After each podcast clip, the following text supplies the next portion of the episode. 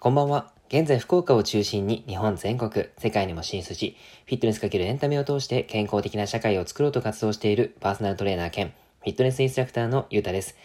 今日も元気に体の勉強していきましょ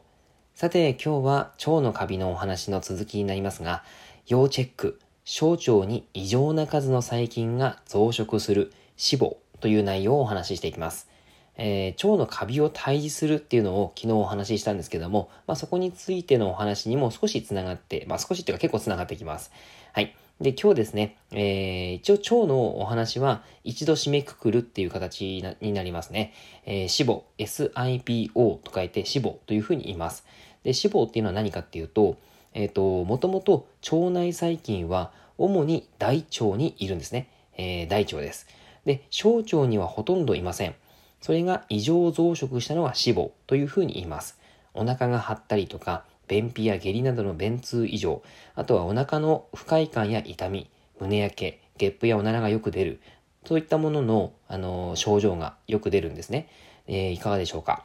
で、脂肪の定義っていうのは、細菌が小腸にえー、10分の5乗から6乗以上あるっていうことですね。あの、ちょっと難しいんですけども、大腸に基本的にある、その、細菌が、小腸の方にたくさんいるっていうことなんですね。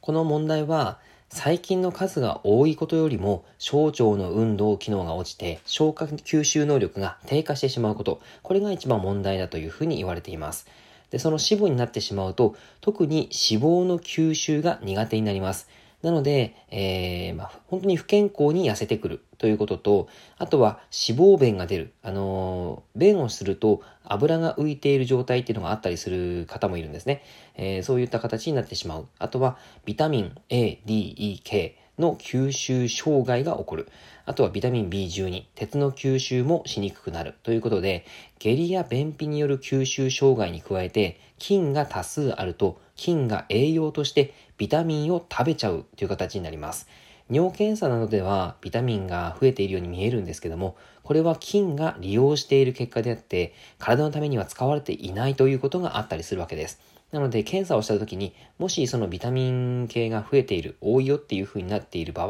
は、ちょっと気をつけた方がいいのかもしれないですね。で、これらの影響で、えー、倦怠感とか関節炎症、関節炎ですね。あとは頭痛とか尿漏れ、腹痛、そういったものが起こっている場合は、ちょっとあのー、症状チェックをしておいた方がいい。あの、ちゃんと病院に、えー、っと、相談をした方がいいかなと思います。で、気になる方はですね、お近くの内科とか、消化器内科で検査することが可能ですし、相談することが可能ですので、ぜひそれをやってもらいたいなと思います。あの、普段の食生活とか習慣が、やっぱりその腸の環境を良くするという形になりますので、今までお話ししてきた腸のカビとか、大オフ、あとは脂肪、それをですね、統合して、えー、自分のそう、あの、生活の方に、あのー、使ってもらえばいいかなとは思うんですけど、やっぱりですね、ちょっと全部をやるのは難しいので、できるだけ自分がやりやすいものを一つか二つピックアップして、ぜひやってみてください。はい。では今日はちょっと短いですけど、以上で終わりたいと思います。内容がいいなって思えたら周りの方にシェアしていただくととても嬉しいです。また、いいねマークを押していただくと励みになります。今日もラジオを聴いてくださってありがとうございました。では、良い夜を。